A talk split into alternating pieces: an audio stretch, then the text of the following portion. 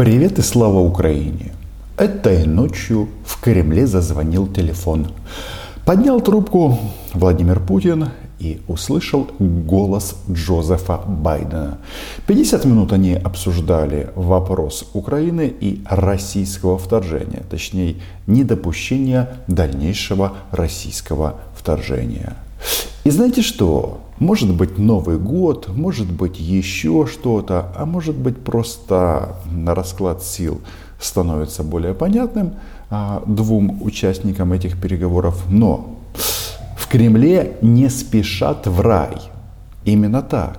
После телефонного разговора двух а, лидеров а, в м, Кремле заявили, что в случае чего потомки не простят. А если они говорят о потомках, э, значит э, все не так уж и плохо. А, он также, наш президент, упомянул, что, что это, это будет, конечно, э, ошибка, которая, которая впоследствии наши, так сказать, потомки именно оценят как, как огромную ошибку. Причем об этом говорят именно представители Кремля. Обсудим, чем закончились переговоры Путина и Байдена. Меня зовут Роман Цыбалюк. Подписывайтесь на мой YouTube канал. Называем, как всегда, здесь вещи своими именами.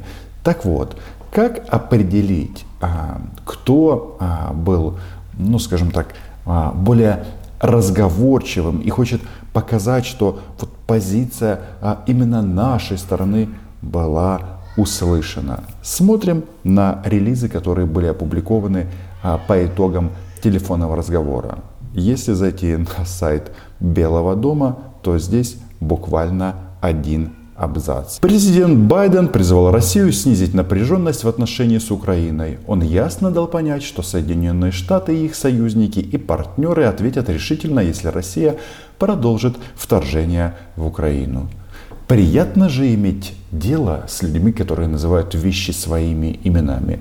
Продолжит вторжение. И, по-моему, это ключевой момент. Все прекрасно понимают, кто а, кем является, кто здесь а, страна, агрессор. Это говорит о том, вот эта вот фраза, о том, что вот эти вот э, кремлевские сопли на тему «вы нам должны дать гарантии безопасности», они, ну, не особо а, находят отклик в американской столице. Ну и да, они там а, призывают а, российскую сторону переговорам, к диалогу. И самое главное, что а, прогресс в этих диалогах может произойти только в обстановке деэскалации, а не эскалации. То есть прямым текстом говорят, что э-э, давайте а, вы там свои эти амбиции поумерьте. Теперь же отправляемся на сайт Кремля. А здесь они понаписывали просто целые абзацы. Сидели и в 2 часа 20 минут а, закончили свое сочинение. Здесь и а, вспоминают и а, о юридических гарантиях обеспечения безопасности России. Что-то я ничего подобного в релизе Белого дома не видел. Из важного подчеркнуто, что результатом совместной работы должны стать твердые правовые гарантии, исключающие продвижение НАТО на восток и размещение угрожающих систем вооружения в непосредственной близости от российских границ. Ужас, Казалось бы, вот-вот, еще немного, и Россию обложат со всех сторон. И из важного еще один абзац. С российской стороны был дан исчерпывающий ответ на вновь упомянутый Джозефом Байденом вариант принятия масштабных санкций против России в случае, и вот тут, внимание, вот, э, важны определения, эскалации ситуации вокруг Украины. А, о чем это? А кремлевцы дурака включают а именно в этом моменте. В Белом доме написали дальнейшее вторжение в Украине, а здесь эскалация вокруг Украины. Что тут еще? В частности сказано, что это стало бы серьезной ошибкой, фактически грозящей полным разрывом российско-американских отношений. Вот так вот. То есть э, Кремль и Путина факт или э, вероятность вторжения в Украину дальнейшее не сильно смущает. Его э, больше напрягает, что это приведет к разрыву российско-американских отношений. А, я бы отметил вот такой вот пассаж Юрия Ушакова. Очень важно, что э, президент Байден подчеркивал несколько раз в ходе разговора, что ядерную войну нельзя начинать, а также ее нельзя и выиграть. Американцы из этого исходят, понимая что у США и у России накоплены самые крупные ядерные потенциалы, потенциалы в мире. Байден также подчеркивал, что Россия и США могли бы и должны а, сыграть э, ключевую роль Э, в, э, усилиях по обеспечению э, мира и безопасности как в Европе, так и в других местах на земном шаре. Это же прекрасно, в то время как Кремль требует каких-то гарантий. От чего? От того, что вы не остров, но можете попробовать выкопать ров и жить сами по себе. А американцы предлагают не начинать ядерную войну за Украину. Я, кстати, не против. Уверен, вы тоже не против. Зачем нам ядерная война? Нам вообще война не нужна. Но здесь, а, конечно, есть такие очень интересные а, пассажи. То есть, еще раз, а, Белый дом был намного лаконичнее, а россияне растекались по древу на тему как классно они посидели с Байденом, поздравили друг друга а, с Новым годом. Ну и самое главное заключается вот в этом. Быть э, э, основной э, момент, который прозвучал с американской стороны в ходе этого разговора президент Байден четко заявил о том, что США не намерены размещать на Украине ударное наступательное вооружение.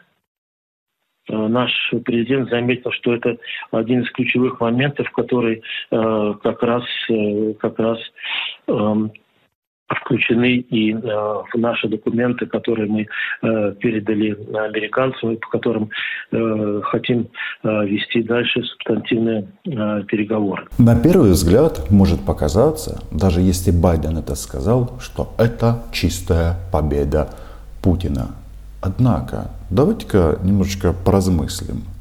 Вот. Американцы не собираются размещать наступательное оружие в Украине, ну, то есть ракеты средней дальности. Откровение? А что? Можно подумать, что они собирались это делать. Или они разместили эти ракеты, допустим, где-то в Европе, например, в странах Балтии, в Польше. А? Этого же нет.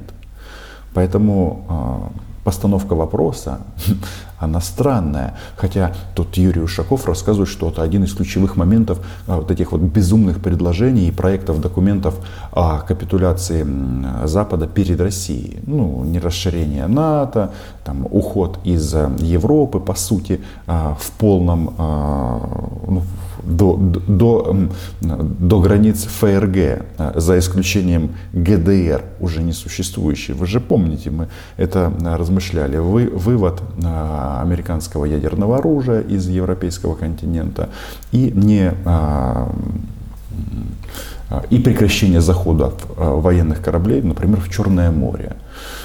Но хотелки хороши, только вот еще раз, части наступательного оружия. Никто же его и не планировал размещать. Разговор был посвящен э, полностью э, вопросам о гарантиях безопасности. Конкретные вопросы э, двухсторонней повестки дня не затрагивались. Хотя была подчеркнута мысль, что если переговоры по гарантиям безопасности пойдут успешно, то это, естественно, э, приведет э, к э, определенной нормализации и, может быть, даже улучшению вообще двухсторонних отношений. Я просто хотел отметить, что а, американская сторона вообще не использует словосочетание гарантии безопасности а, для России а, за счет Украины. Такой опции в принципе нет.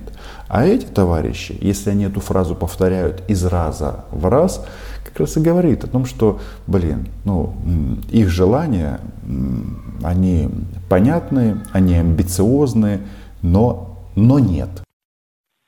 А, важно, что с американской стороны было продемонстрировано желание понять логику и суть российских озабоченностей, э, которые были э, изложены в переданных нами двух документах, которые переданы, как вы знаете, э, Вашингтону и натовской штаб-квартире. Нужен результат, и мы будем добиваться результат в виде обеспечения гарантированной безопасности России. Президент США, в принципе, с такой точкой зрения Э, согласился и, и отреагировал э, вполне, вполне логично и вполне, и вполне серьезно. Не знаю почему, но получается, что президент США соглашается со всеми российскими хотелками исключительно в интерпретации российской стороны. И про Минские соглашения они так говорят. Вообще они всегда говорят то, что им надо. А мне кажется, что вот это вот правило «россияне всегда врут», оно здесь очень и очень а, доречно, подходит. Его нужно использовать. Наш президент особо подчеркивал, что э, мы э, в данной ситуации, достаточно сложной, будем вести себя так, э, как вели бы США, если наступательные вооружения были размещены около американских границ. Э, наш президент пытался всячески э, несколько раз, несколько делал заходов, чтобы эм, до Байдена э, хорошо дошла. Это наша ключевая, ключевая мысль. Какая интересная песня. Но с границами есть одно ключевое правило. Если вы их не пересекаете, Тогда можно жить в мире и добрососедстве, и все можно разрулить.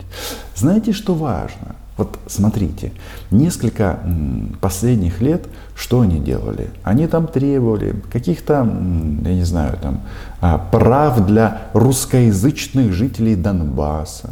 А теперь а, слово Донбасс вообще не звучит на переговорах.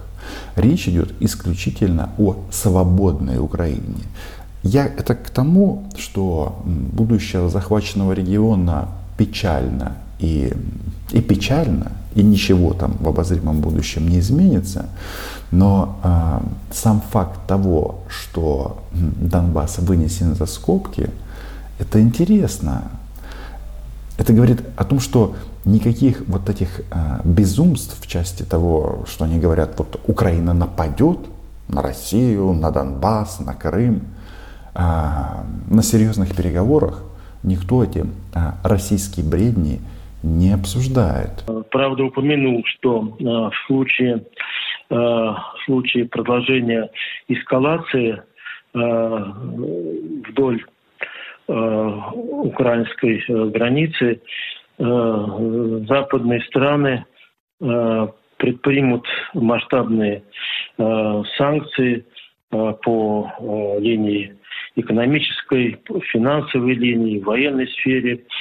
Но наш э, президент сразу же отреагировал на это тем, что если все-таки Запад э, решит, решится э, в тех или иных условиях вести вот эти упомянутые беспрецедентные санкции, э, то то все это может привести к полному э, разрыву отношений э, между нашими странами и будет нанесен серьезнейший, серьезнейший ущерб отношениям России с Западом вообще. В завершении этого 2021 года хочется посоветовать российским представителям перестать делать монтаж в своей голове и читать отдельно, а, отдельные части предложения или абзаца. Он что тут а, говорит, что мы разорвем отношения, мы не будем с вами больше дружить и так далее, и так далее. Так там же есть и первая часть. Если вы вторгнетесь или продолжите вторжение в Украину. Но успокойтесь, не вторгайтесь в Украину за пределы уже захваченных территорий, и все останется так, есть. Вообще эти переговоры, которые посвящены Украине, они лишний раз подчеркивают, знаете что? Вот э, что Украина самое ценное государство на этой планете. И не надо думать, что вот сейчас что-то там решают э, про или об Украине, судьбу Украины без Украины. Так не получится. Просто это лишний раз показывает, что Россия страна-агрессор, и американцы взяли на себя благородную миссию этого агрессора немножечко успокоить. Но раз они заговорили о потомках, это хорошо. У всех дети, и у этих вот э, товарищей э, за, кремлевским, за кремлевскими стенами в том числе. Подписывайтесь на мой YouTube канал. Меня зовут Роман Самбалюк. Называем вещи своими именами. С наступающим Новым годом! Украина была, є і буде. Чао!